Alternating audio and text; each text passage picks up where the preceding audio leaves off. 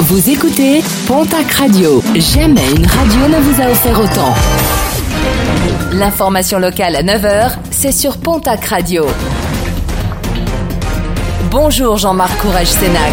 Très belle matinée. Une très grosse frayeur hier sur l'A63 où un fourgon des ASF a été percuté par un poids lourd.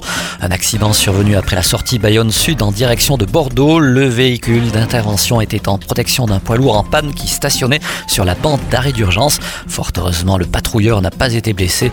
Vinci Autoroute a annoncé vouloir porter plainte. Il s'agit du neuvième accident de ce type depuis le début de l'année. 12 mois de prison ferme, révocation d'un sursis de 6 mois et interdiction de séjour dans le Gers pendant 3 ans.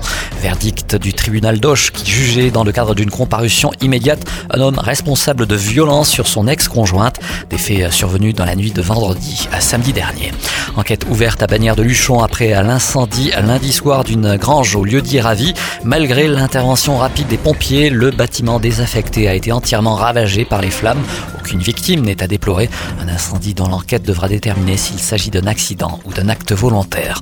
Un taxi auto-entrepreneur basé à Naï prochainement présenté devant la justice. Ce dernier, qui a depuis cessé son activité, est soupçonné d'avoir escroqué la CPAM du Béarn entre 2017 et 2019.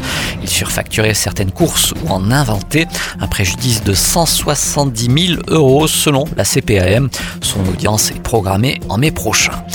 10 millions de volailles abattues en France depuis le mois de novembre, selon les derniers chiffres du ministère de l'Agriculture dévoilés hier. Mesure prise pour endiguer l'épisodie de grippe aviaire. Si la situation est désormais stabilisée dans le sud-ouest, les Landes restent le deuxième département le plus touché, juste derrière la Vendée.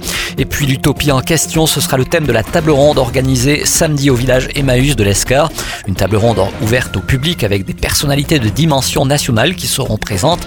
Parmi ces intervenants, Benoît Delépine, Gustave Kerverne, Thomas Boucher, Moussé Hakim, Joël Lécussant, mais aussi l'écologiste Sandrine Rousseau. Une table ronde programmée ce samedi à 16h, donc du côté du village Emmaüs de l'Escar.